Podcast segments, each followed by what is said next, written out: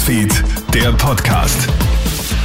Schönen Nachmittag, du hörst den Krone-Hit Nachrichten-Podcast. Mein Name ist Eva Zielensek.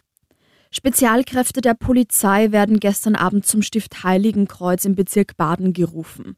Der Grund, gegen 17 Uhr erreicht das Stift eine Bombendrohung. Die Drohung soll einen islamistischen Bezug bzw. Hintergrund gehabt haben. Spezialkräfte der Exekutive durchsuchen die öffentlich zugänglichen Bereiche des Stiftes.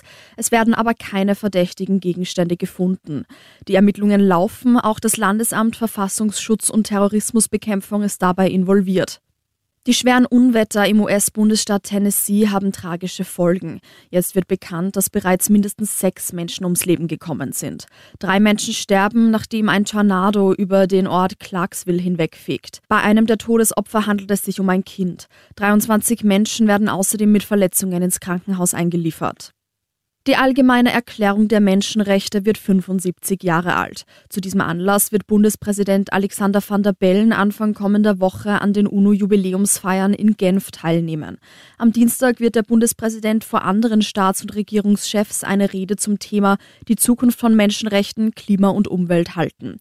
Die Folgen der Klimakrise würden letztlich alle zu spüren bekommen, so van der Bellen.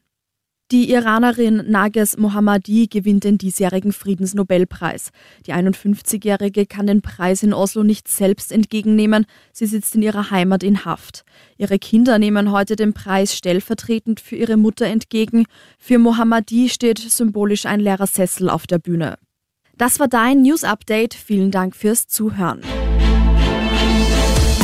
Krone Hits, Newsfeed, der Podcast.